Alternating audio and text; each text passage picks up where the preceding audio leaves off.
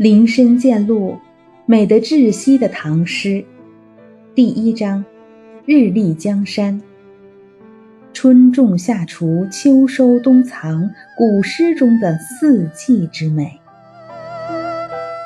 杭州春望，唐，白居易。望海楼明照蜀霞。护江堤白踏秦沙，涛声夜入五元庙，柳色春藏苏小家。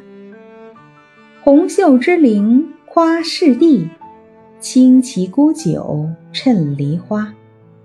谁开湖寺西南路？草绿群腰一道斜。清晨。登望海楼，沐霞光瑰丽，看江水奔流。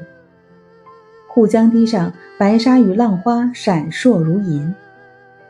惊心的涛声总在午夜梦回武功庙。明媚的杨柳春色最爱藏身苏小小家。巧手的织灵女子将绮丽的春光织成了精美的纹饰。风雅的酒客。在梨花树下浅酌慢饮梨花春酒。是谁修筑了通向湖色的西南路？如草绿色的裙带在湖面轻轻一斜。